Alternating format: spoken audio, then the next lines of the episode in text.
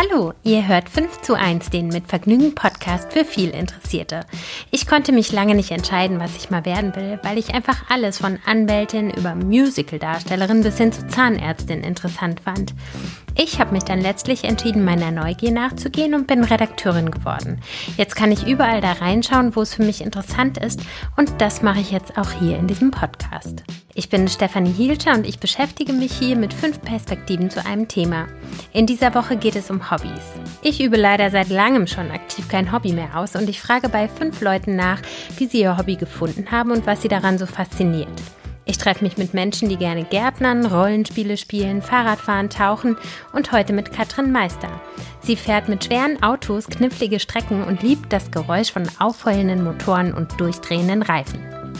Die heutige Folge wird gesponsert von Motatoes. Dazu erzähle ich euch später noch mehr. Jetzt aber erstmal viel Spaß mit Katrin Meister. Hallo Katrin. Hallo Stefanie. Wir beschäftigen uns ja in dieser Staffel 5 zu 1 mit Hobbys. Und du hast ein Hobby, das ist richtig extrem laut, dreckig, wild. Kannst du mal sagen, was das ist? Ja, das stimmt. Laut, dreckig, wild kann man sagen. Ähm, ich fahre gerne Offroad-Trophies. Also nicht keine Rallyes, also nicht das, was man von der Paris-Dakar kennt, schnell, sondern Trophies, wo es darum geht, zum einen den Weg zu finden und zum anderen spezielle Sektionen zu bewältigen, ähm, wo man dann mit Zuhilfenahme von verschiedenen Winden, vorne, oben, hinten, ähm, einfach ein, eine bestimmte Strecke, eine abgespannte Strecke bewältigt. Das kann auch mal tiefer Schlamm sein, Wasserloch, am Berg, schräg zum Berg, rauf steil, runter steil, sowas. Und das auf Zeit. Okay. Ähm, wie bist du dazu gekommen? Was war deine Motivation, da mal so reinzuschauen? Also ähm, ich sag mal, das Thema Motorsport an sich fand ich schon immer spannend und ich habe auch schon so mit 14, 15 ähm, bin ich in einer Sandkuhle mit, äh, mit dem Motocross gefahren. Immer so von Freunden, so heimlich. und wollte eigentlich immer gerne was im Bereich Motorsport machen. Aber das ist ja, wenn du jetzt nicht ein Kart-Talent bist, ähm, ist das ja schwierig, ne? Und es kommt ja auch keiner. Ich war jetzt auch schon immer nicht die zierlichste und sagt, Mensch, setz dich doch mal ein Rennauto rein. Also ähm, habe ich immer gedacht, na ja, dann guckst du es halt im Fernsehen an. Und dann hat sich aber der, ähm, der jetzige Mann meiner Cousine hat sich einen alten Land Rover gekauft. Und der hat mich zum einen sofort fasziniert und dann haben wir immer mal so angefangen zu gucken, was gibt's da, was kann man da so noch so machen? Gibt's da auch andere Leute, die so ein Ding fahren? Das war noch so zu den Anfängen des Internets auch. Also da musste man wirklich äh, gucken, ja, wo gibt's vielleicht Veranstaltungen, die man mitfahren kann.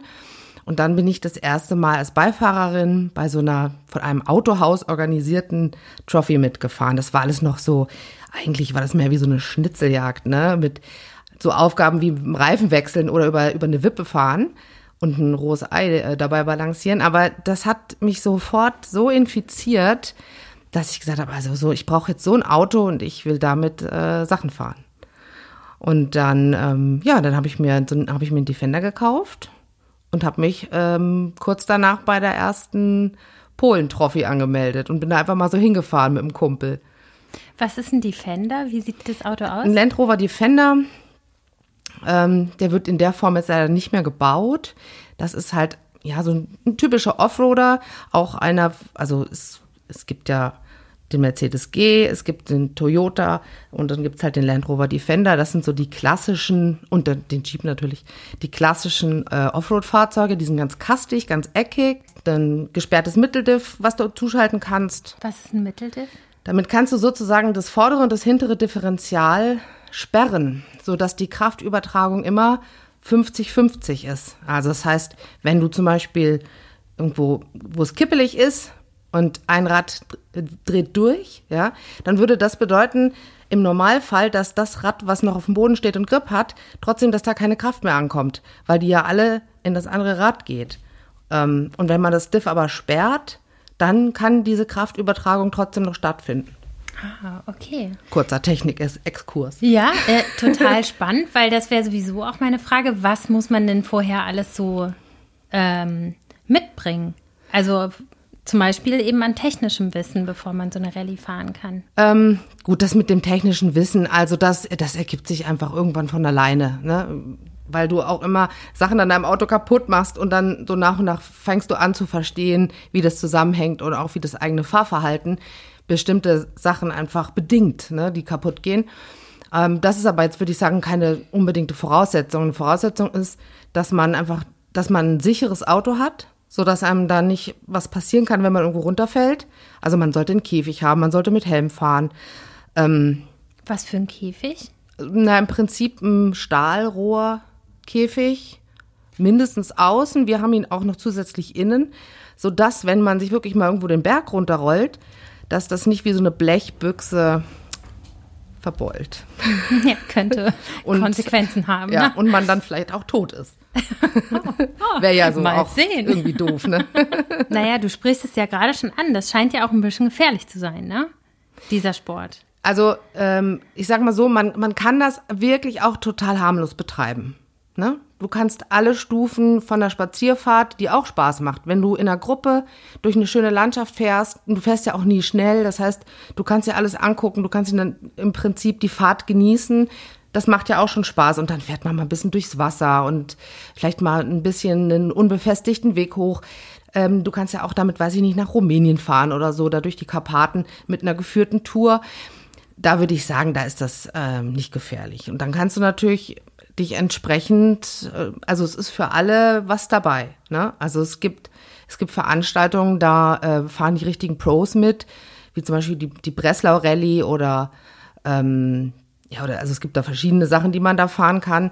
Da fahren die Leute in der Regel schon mit Prototypen, also ein komplett umgebautes Fahrzeug, ähm, was nur noch auf Kraft und ähm, auf brachiale Gewalt eigentlich ausgelegt ist. Und da ist es äh, schon gefährlich. Ne? Also da sind dann auch ganz andere Geschwindigkeiten als bei den Sachen, die wir jetzt machen. Wir, wir fahren immer sehr sicher. Also mhm. ähm, wenn wir zum Beispiel irgendwo am, am Berg was machen, wo es steil runter geht, dann ähm, sichern wir uns immer. Also mhm. wir haben oben aus dem Dach noch eine Winde, die kann man sozusagen an einen Baum hängen mhm. und dann hängt man da wie an so einem Pendel mhm. und kann sich dann entsprechend äh, noch bewegen mit dem Auto. Du musst auf jeden Fall auch für die Hörer, weil bei mir gehen jetzt auch schon Bilder auf, ne? Wir brauchen auf jeden Fall Begleitmaterial, ja. weil das klingt so krass und spannend. Ähm, was muss man denn für charakterliche Voraussetzungen mitbringen, um dieses Hobby auszuüben? Also man sollte schon gerne seine Komfortzone verlassen, ja. weil das muss ich auch immer noch, jedes Mal. Ähm, man sollte sich nicht schnell aufregen, wenn es kritisch wird, sondern Ruhe bewahren können. Man sollte auch eine gewisse körperliche ähm, Stärke mitbringen. Und äh, man mh, mm, sollte sich, wenn man, gerade wenn man eine Frau ist, äh, gut mit Männern stellen können. Oder warte, wie sage ich das jetzt? Man sollte einfach Männer gerne mögen. Und sonst tolerant sein und, Ja, sonst wird es schwierig. Männer, lol. ja. Okay. Ähm, Genau, das wäre ja schon, äh, schon auch nochmal interessant zu wissen. Es ist ja ein sehr männlicher Sport. Mhm. Du bist eine Frau. Wie geht's dir in dem Sport, in dem Umfeld? Also ähm, inzwischen ist das überhaupt gar kein Thema mehr. Mhm. Und ich mag ja auch Männer sehr gerne. Ähm, und ich kann mich auch da gut durchsetzen. Das hört sich immer, das hört sich immer so banal an, aber ich sag mal so, ich lasse mir halt nicht so schnell die Butter vom Brot nehmen. Und ich ähm, weiß schon auch, was ich kann und kann das auch entsprechend, ähm, ja, also ich, ich kann das auch entsprechend formulieren. Also mir muss da keiner erzählen, dass ich äh, irgendein Mäuschen bin, was nicht weiß, was sie tut, sondern ich weiß, was ich tue. Und das ist inzwischen aber auch wirklich gar kein Thema mehr. Das ist ja eine kleine, das ist ja so eine, eine kleine ähm, Nische, das ist ja so ein Nischending. Und da kennt man sich halt, da kennt jeder jeden. Und ähm, ja, also ich, ich glaube, dass da keiner äh, mehr blöd guckt, wenn ich da um die Ecke komme. Mhm. Würdest du denn auch sagen, dass das ein Teamsport ist? Auf jeden Fall. Auf jeden Fall. Also ich fahre ja lustigerweise inzwischen äh, mit meinem Mann. Das heißt, mein Mann ist mein Beifahrer und wir sind da ein absolutes Team. Wenn wir mit anderen zusammenfahren, dann sind wir da auch ein Team. Und das geht da sogar so weit, dass ähm, wenn man irgendwo in einer Veranstaltung fährt, die geht da meistens über mindestens zwei Tage bis zu einer Woche wenn man da unterwegs auf äh, Liegengebliebene trifft oder die irgendein Problem haben, dann hält man ja an und hilft und holt sein ganzes Zeug raus und guckt, was man vielleicht, was der andere vielleicht braucht. Und dann hat man nicht unbedingt seine Challenge im Kopf in dem Moment. das ist natürlich auch bei den, also bei den Pro-Veranstaltungen findet man das so wahrscheinlich auch nicht mehr, aber die Sachen, die ich fahre oder die wir fahren, da ist das ganz, ganz, ganz äh, on top, dass man sich hilft. Mhm.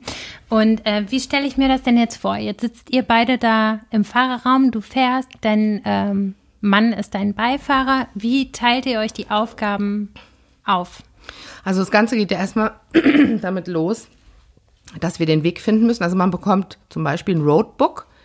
Das kennen viele vielleicht auch so von so Ultramarellis. Ne? Das ist, ist ein dickes Buch, wo man äh, ganz genau beschrieben hat, äh, mit bestimmten Zeichen und Meterangabe oder Kilometerangabe nach so und so vielen Metern an der T-Kreuzung rechts zum Beispiel und wo man dann so den Weg finden muss. Wie also, im Prinzip eine Schnitzeljagd. Also ihr habt keine Karte, kein Navi?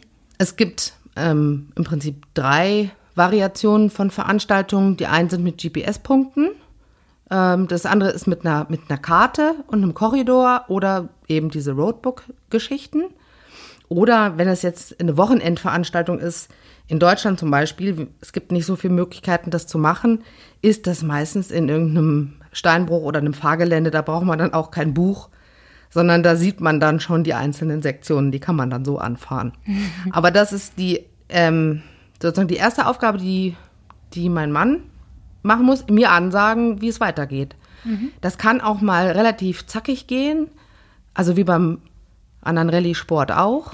Mhm. Rechts, links, geradeaus nach zehn Metern links, nach, nach fünf Metern rechts, so. Ähm, das heißt, da sind wir schon mal sehr, sehr konzentriert. Ich fahre schnell und er sagt mir wohin. Und ähm, dann steigt er aus in den Sektionen, geht, geht vor. Wir haben so ein, so ein, so ein Intercom, sage ich jetzt mal, wo wir uns verständigen können, mhm. weil ich ihn oft gar nicht mehr sehe. Er geht dann zum Beispiel über den Berg, mhm hängt da, mm, wenn es nötig ist, die Wind, also das Windenseil an, dass ich mich irgendwo den Berg hochwinschen kann. Ähm, er sagt mir an, wie viel Platz ich noch habe. Ne? Er sagt dann zum Beispiel, Achtung, du kippst gleich oder so, ne? Aber du hängst dann schon und so. Mhm. Sagt er mir dann an. Genau. Und er muss, er muss sozusagen mein Auge von außen sein. Mhm. Und auch, er muss immer so ein bisschen die physikalischen Gegebenheiten checken und mir das quasi reingeben, weil ich es ja von innen nicht sehe. Mhm. Ich sehe auch nicht, wie tief es runtergeht oder so. Mhm. Ähm, was fordert dich denn an dem Hobby eigentlich besonders heraus? Also warum ist das so reizvoll, das für dich auszuüben? Also zum einen, weil ich halt einfach wirklich, weil ich so im wahrsten Sinne des Wortes brenne für diesen Sport. Also alles, was Motoren hat, das mag ich einfach, ja. Und äh, Autos, auch schnelle Autos, das fasziniert mich. Aber es ist auch ähm, in gewisser Weise ein guter Ausgleich zum Alltag. Mhm. Ähm, also wir haben ja, mein Mann und ich haben ja gemeinsam drei Kinder und da ist man einfach, man ist da, wenn man so im Alltag drin ist, ist das ein toller Escape, ja.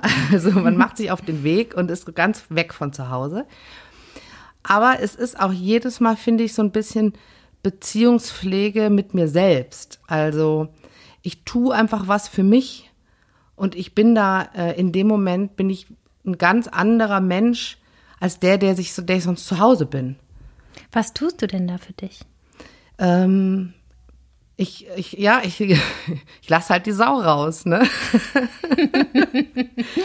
ich bin einfach, ähm, ich kann da ganz andere Seiten von mir zeigen. Mhm. Oder was heißt zeigen? Fühlen, mhm. also erleben. Ne? Mhm. Und auch so dieses gezwungen zu sein, seine Komfortzone zu verlassen. Also zu sagen, boah, boah, da geht's aber jetzt echt steil runter. Ich weiß nicht genau, was mich da unten erwartet, aber ich mach's jetzt einfach mal. Also warum machst du es dann? Weil ich wissen will, wie sich's anfühlt und weil ich es schaffen will, weil ich den, ich, ich das wirklich machen will. Hm. Andere Leute haben ja zum Beispiel so Hobbys, die sie vom Alltag entspannen, entschleunigen. Yoga, ja. Achtsamkeit, Reiten oder Tauchen. Sowas reizt dich wahrscheinlich gar nicht, ne? Ähm, ich, ich bin schon auch ein achtsamer Mensch. Und ich tue auch im, im Alltag so zu Hause viel für die eigene Entspannung. Ich mache zum Beispiel auch Yoga gerne. Mhm. Aber das ist für mich eine komplett andere Geschichte. Mhm. Weil das ist, ähm, ich, ich vergleiche das immer damit, wenn man, also wenn ich in dem Auto sitze und das brüllt mich so richtig an und ich spüre diese Kraft, die dahinter steht. aber ich sitze drin und kontrolliere das, ja, also ich kontrolliere dieses Biest, dann fühlt sich das sehr, sehr gut an. Also dann, dann habe ich wirklich das Gefühl, ähm, dass ich, äh, ja, das, das hat auch ein bisschen was von Macht. Ne? Also, dass ich jetzt Macht habe über, über das Geschehen und über das, was jetzt passiert. Und dass ich, ich alleine entscheide, ähm, mache ich das jetzt oder wie mache ich das jetzt? Und ja, es ist auch so eine Challenge, ähm, eine, eine Challenge mit einem selber. Man will manchmal, man will manchmal nicht da hochfahren und denkt sich so, oh, puh, ne, was ist, wenn du dich jetzt, wenn du doch abrutscht und dann kullerst du da runter. Und dann guckt man sich mal zweimal an, bespricht sich mit seinem Team und dann macht man es halt. Mhm. Und dann steht man oben und ist einfach, hat diesen Adrenalinrausch natürlich auch und ist stolz. Also ich bin dann immer, ich bin immer sehr entspannt, wenn ich von so einem Wochenende nach Hause komme. Also nimmst du das quasi auch mit in deinen Alltag, dass vielleicht auch dieses Gefühl, Herr der Lage zu sein, weil zu Hause mhm. mit drei Kindern mhm. geht es ja auch manchmal drunter und mhm. drüber und im Job und im Alltag mhm. und so weiter. Ist das was, woraus du dann Stärke für den Alltag auch ziehst? Ja, ich ziehe da viel raus. Also zum einen ähm, diese ganz banalen Dinge wie, wie, wie wirklich einfach sich ein Wochenende an der frischen Luft mehr oder weniger abgekämpft zu haben. Einmal fühlt man sich körperlich sehr gut. Das ist ja auch wirklich ein anstrengender Sport. Äh, ich habe das manchmal, dass ich, dass ich gar nicht mehr aus dem Auto rauskomme, weil mir alles weh tut. Aber auch, ja, ich meine, ganz ehrlich, so als, als Mutter zu Hause, Haushalt, Kinder, tralala, ähm, da hat man jetzt nicht so unbedingt so viele Herausforderungen ja, wo man wirklich mal, wo man der Adrenalinpegel nach oben schnellt oder wo man, wo man sagt, boah, puh, also da bist du jetzt echt über dich hinausgewachsen. Ich habe das da jetzt nicht so oft, ja. Das ist halt so. Ja, Glückwunsch zu deinen lieben Kindern. Ja, danke, danke. ähm, was ist denn das Gefährlichste, was dir mal passiert ist bei so einer Fahrt? Das war einfach ein, da ging es sehr steil runter und ähm, ungefähr bei der Hälfte von dem Steil auf dem Steilhang lag auch noch quer so ein Baum. Das heißt, man musste da auch noch über den Baum drüber. Und äh, da war es also so, dass man, mein Mann hat vorher geguckt, äh, hat sich die ganze Sache angeguckt und hat gesagt, Uschi, du bleibst jetzt mal drin, du guckst jetzt mal nicht, guck mal nicht raus. Ich sag dir, wie wir es machen und das wird auch klappen, aber du guckst jetzt nicht, weil es einfach so steil war. Und dann haben wir das gemacht, ich kam auch heil unten an, ähm, auch ohne größere Probleme. Und dann bin ich hingegangen und habe mir das angeguckt und habe auch gedacht, so heilige Scheiße. Also äh, hätte ich mir es vorher angeguckt, wäre ich da nicht runtergefahren. Na, der hat aber auch gute Qualitäten als Beifahrer. Hat er. Sonst ja. würden wir es nicht, sonst würde das nicht funktionieren. Ja. Also äh, ich bin ja lange Jahre auch mit anderen Beifahrern gefahren mhm. und mein Mann ist eben auch gefahren. Wir hatten, jeder hatte sein Auto und sein Team und dann haben wir uns irgendwann gedacht, also meine Güte, jetzt vielleicht probieren wir jetzt mal aus, ob es auch zusammengeht, ne? Weil ein Auto ist vielleicht besser als zwei. Und dann haben wir das ausprobiert und haben gleich einen dritten gemacht und dann haben wir uns gedacht, Mensch, geht ganz gut. Was ist denn für dich so die Grenze? Also wenn du jetzt zum Beispiel diese Situation gesehen hättest, ähm, wäre das was gewesen, was dir zu gefährlich gewesen war? Oder gab es vielleicht mal eine Situation, wo du kapituliert hast, weil du gesagt hast, nee, das Risiko mhm. möchte ich nicht eingehen? Ja, ja, also wir haben schon, wir, wir, es gibt Stellen, wo wir beide sagen, nee, das machen wir nicht. Das machen wir jetzt nicht. Ähm, also es gab Situationen, das war dann schon, also man, man fährt ja, man kann, es gibt Veranstaltungen, die kann man im Prinzip 36 Stunden durchfahren. Wir legen uns immer zwischendrin irgendwo ins Zelt, ne? Aber ähm, man fährt dann zwangsläufig auch im Dunkeln und wir sind schon an Stellen gekommen und es war schon stockdunkel und ähm, man wusste nicht so genau, äh, ja, man hat vielleicht nicht so viele Sicherungsmöglichkeiten und da habe ich dann auch gesagt, nee, also das ist es mir jetzt nicht wert, das lassen wir sein. Mhm. Und ansonsten entscheide ich viel aus dem Bauch, ne? Also ich, mein Bauch sagt mir schon relativ deutlich, wenn ich irgendwas nicht machen sollte. Dann mache ich es auch nicht. Mhm. Wo wart ihr denn überall schon zusammen? Ähm, wir sind äh, zu, also die, die Pomerania, das ist so eine Veranstaltung in Polen, die geht halt immer über zwei Tage. Dann sind wir viele so kleine Veranstaltungen gefahren, die nennen sich dann Dekrat Challenge oder Chuck Norris Challenge oder Steinbeißer Trophy oder äh, dann gibt es noch die Superkarpater, das ist eine Woche in den Karpaten, wo man selber sich den Weg äh, suchen muss. Ähm, da sind wir aber nicht zusammengefahren. Aber also da, es gibt verschiedene Arten von Wettbewerben. Was heißt, man muss sich selber den Weg suchen? Da hast du dann keine von diesen drei Möglichkeiten, die du eben schon mal aufgezeigt Da hast du eine Blackbox an deinem Auto, dann, dann wird dein Weg aufgezeichnet und du hast, ähm, kriegst vorher eine Karte, das ist ein Korridor eingezeichnet. Also im Prinzip eine bestimmte, ein bestimmtes Gebiet ist eingekreist und du musst innerhalb von diesem Gebiet bleiben, von A nach B kommen. Also es gibt dann einen Zielpunkt, wo du hinkommen musst. Wie du da hinkommst, bleibt dir selber überlassen. Wenn du den Korridor verlässt, gibt es Strafpunkte. Das heißt, in der Regel musst du dann halt irgendwie dich durch den Wald kämpfen, über Berge und so. Okay. Das ist, äh, ist sehr reizvoll auf jeden Fall, ne? Also ich kann schon verstehen, was dich daran fasziniert. Ähm, du hast ja jetzt auch ein bisschen die Seite gewechselt und machst das auch ähm, teilweise professionell, ne? Das heißt, wenn jemand gerne da einsteigen möchte, dann schulst du. Habe ich das richtig verstanden? Ja, im Prinzip ja. Also es ist so, dass äh, zu der Zeit, als ich noch nicht mit meinem Mann gefahren bin, hatte ich ja wechselnde Beifahrer. Und da habe ich einen, äh, einen guten Freund mal gefragt, der eben selber auch viel, viel fährt. Ähm, ob er Zeit hat, ob er mitkommt. Und dann ist er bei mir mal als Beifahrer mitgefahren und so hat sich das einfach, haben wir uns immer besser kennengelernt. Und der hat eben eine Firma, die ähm, Offroad-Schulungen macht. Also das sind ist sehr viel für große Firmen oder ich sag mal so Manager-Seminare und sowas. Äh, aber auch auf, auf Messen, ähm, da werden ja manchmal so künstliche Parcours aufgebaut. Ne? Und dann fährt man mit verschiedenen Autos der verschiedenen Hersteller über diesen Parcours und nimmt Leute mit.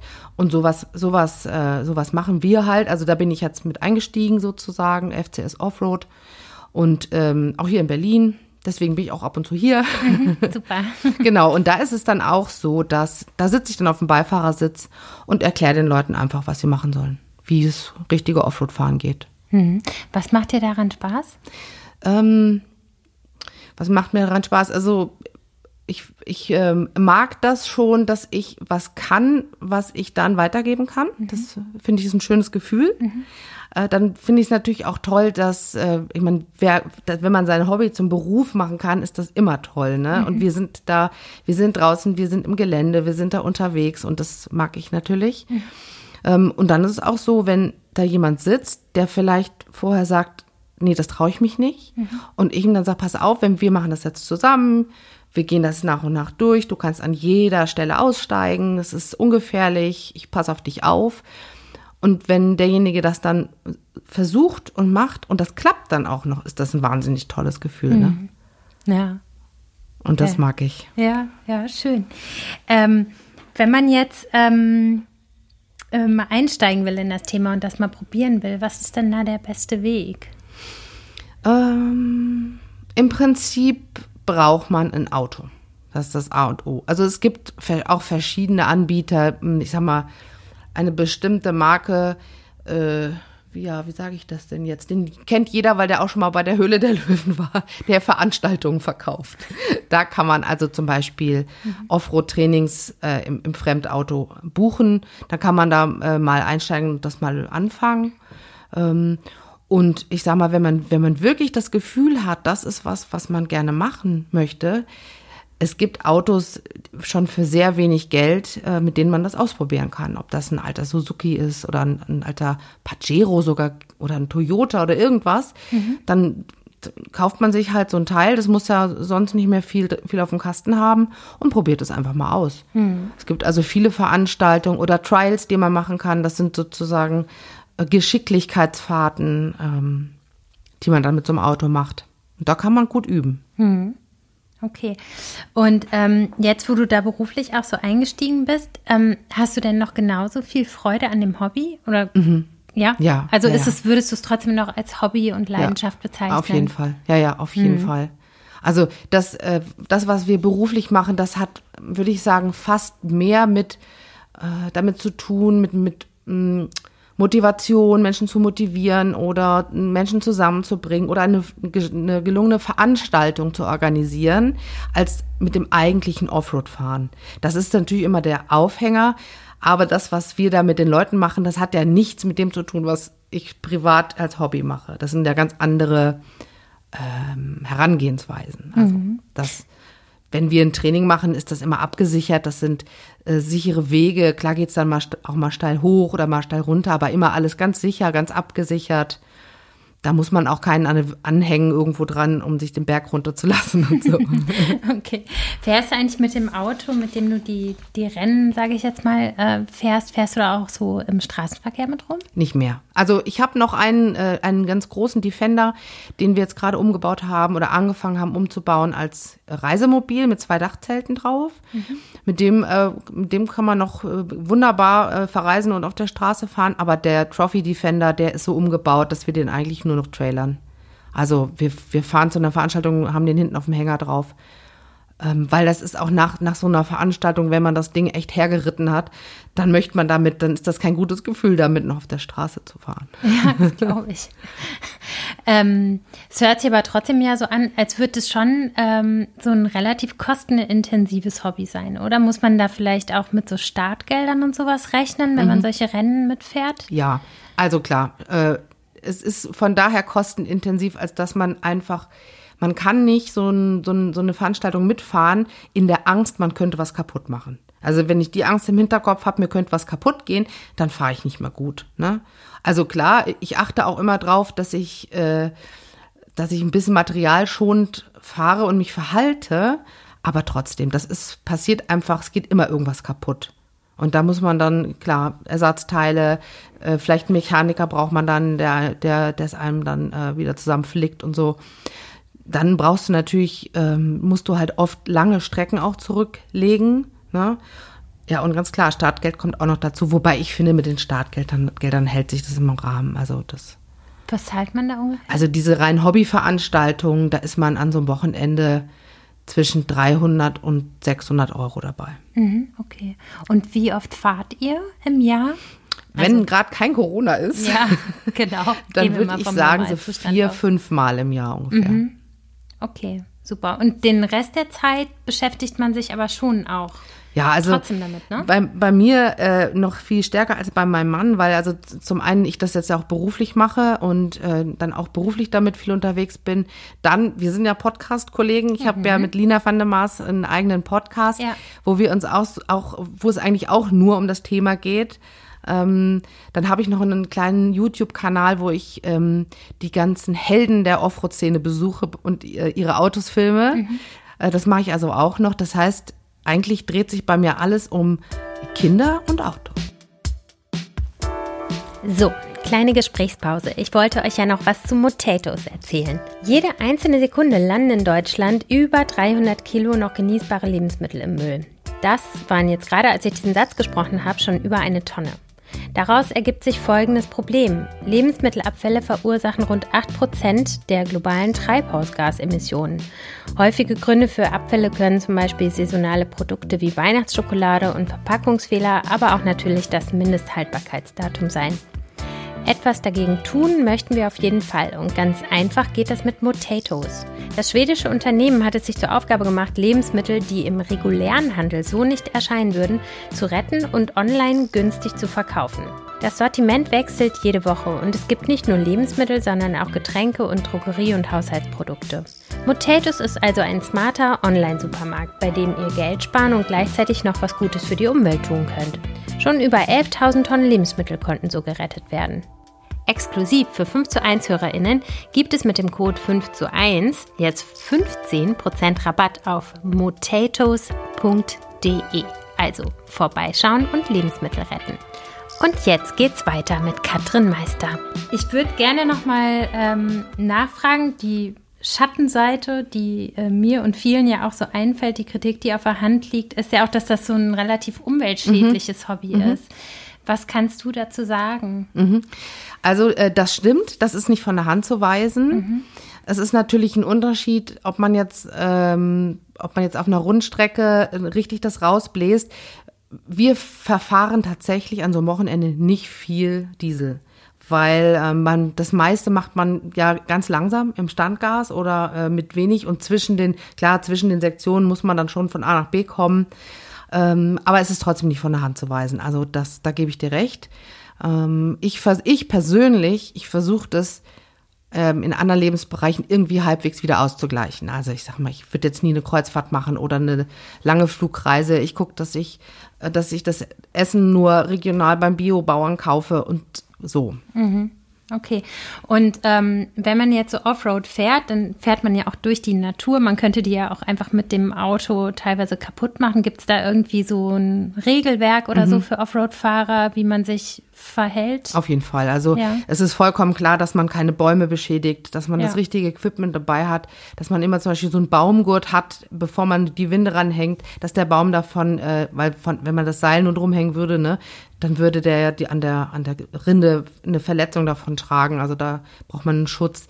Äh, die meisten Veranstaltungen, da gibt's hohe Strafen, wenn man da äh, nicht auf den markierten Wegen fährt, wenn man irgendwas kaputt macht.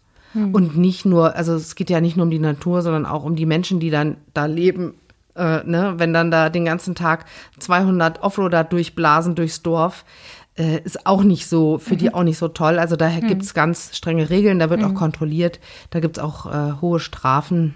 Ja. ja. Und wie ist das politisch in Deutschland? Weil ich habe gelesen, in der Schweiz gab es schon mal so Versuche, das komplett mhm. sozusagen zu unterbinden. Ist das hier in Deutschland auch in Gefahr? Ja, ja. Also es gibt in Deutschland gibt, deswegen gibt es nur noch ganz, ganz wenige Möglichkeiten, was zu machen. Mhm. Entweder halt in einem ausgewiesenen Fahrgelände, mhm. davon gibt es ja ein paar, oder halt, naja, in diesen, in diesen Mergelgruben oder Kiesgruben oder sowas. Ähm, da muss man dann halt gucken, das kostet dann halt sehr viel Geld, wenn man eine Veranstaltung ausrichten will. Aber das dann sind die einzigen Möglichkeiten. Jetzt, man kann jetzt nicht einfach sagen, wir fahren uns mal durch die Heide und äh, geben mal Gas. Das geht nicht. Mhm. Aber auch, das finde ich ist auch, das ist auch nachvollziehbar.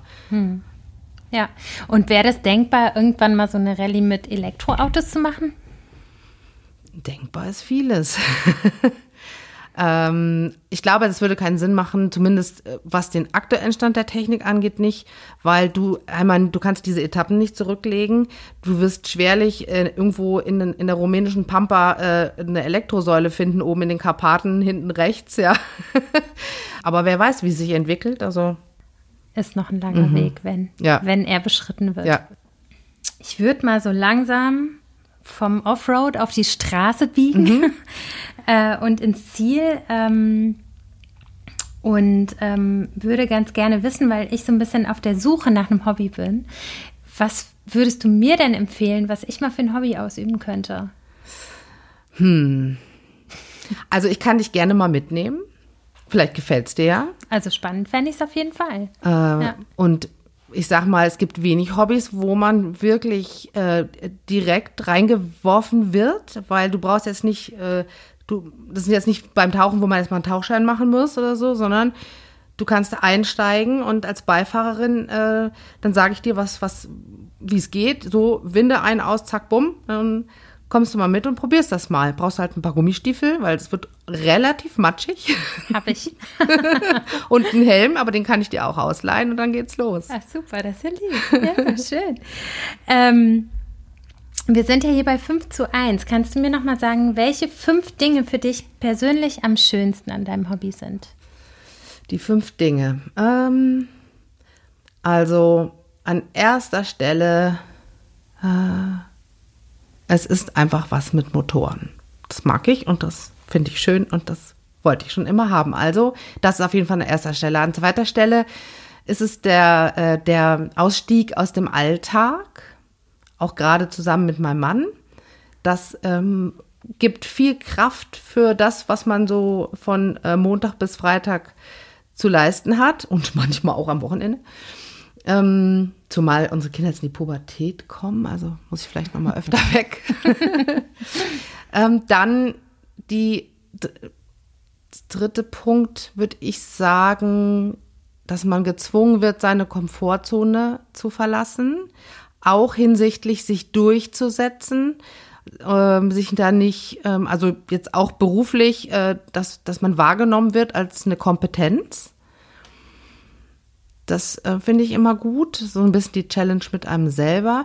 Dann auf jeden Fall die Freundschaften und die, die Gemeinschaft, die dann da ja auch entsteht, weil wenn man da irgendwo hinfährt, man sitzt abends immer mit tollen Leuten am Lagerfeuer mit unterschiedlichen Menschen. Also ich habe so viel intensive Freundschaften dadurch, durch diesen Sport. Ähm, und zu, der fünfte Punkt, würde ich sagen, ist die, ist die Bestätigung, die ich dadurch bekomme. Also schon auch ähm, etwas zu leisten und dass das wahrgenommen wird. Ich danke dir recht herzlich, dass du uns so viel erzählt hast Ja, von ich deinem danke Hobby dir.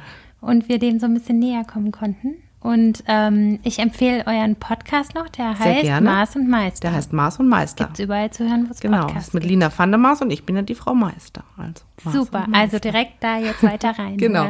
Wir reden über Frauen im Motorsport, Sport, aber auch über viele andere Themen. Ähm, genau. Also nicht nur für Leute, die Autos mögen. Super, vielen Dank, Katrin. Sehr gerne. Ich danke dir.